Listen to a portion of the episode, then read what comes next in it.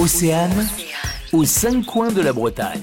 Tous les grands sites de France breton valent le détour et le Cap Fréhel est loin d'être une exception. D'ailleurs, Marine, vous avez gardé un excellent souvenir de votre excursion sur la côte d'Émeraude. C'est un site naturel majestueux en plus d'être une réserve ornithologique. Alors l'idéal, d'après moi, c'est vraiment d'y arriver par le sentier côtier pour encore plus d'émerveillement. Mon itinéraire favori commence sur le parking du château de la Roche-Goyon, aussi connu sous le nom de Fort Lalatte.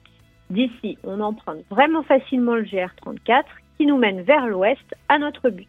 En chemin, j'avoue que tout mérite un petit arrêt photo. Entre les bruyères en fleurs, la couleur de l'eau, la vue sur le phare qui se dessine au loin ou celle du fort qu'on laisse derrière nous, il n'y a vraiment pas de quoi s'ennuyer. Je dirais que le chemin n'est pas vraiment compliqué. Il faut compter environ 4,5 km pour atteindre le Castrel. Et ensuite, vous aurez le temps de découvrir tout le site au détour des petits chemins aménagés. Il y a par exemple la Fauconnière ou la Pointe Nord, l'ancien phare. Et si vous êtes en pleine forme, montez donc à l'assaut du phare du Cap Fréhel pour une vue à 360 degrés sur la baie.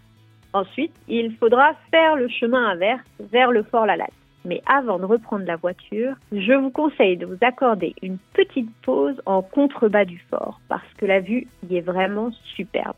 Vous pouvez aussi visiter le Fort Lalatte selon les saisons. Personnellement, j'en garde un très beau souvenir de ma visite, donc je vous la recommande. Merci Marine. J'invite les auditeurs maintenant à découvrir le compte rendu de votre balade sur le Cap Fréhel et toutes vos photos. C'est sur le site bretagnedestinationparadis.com aux cinq coins de la Bretagne. À retrouver en replay sur océane.radio.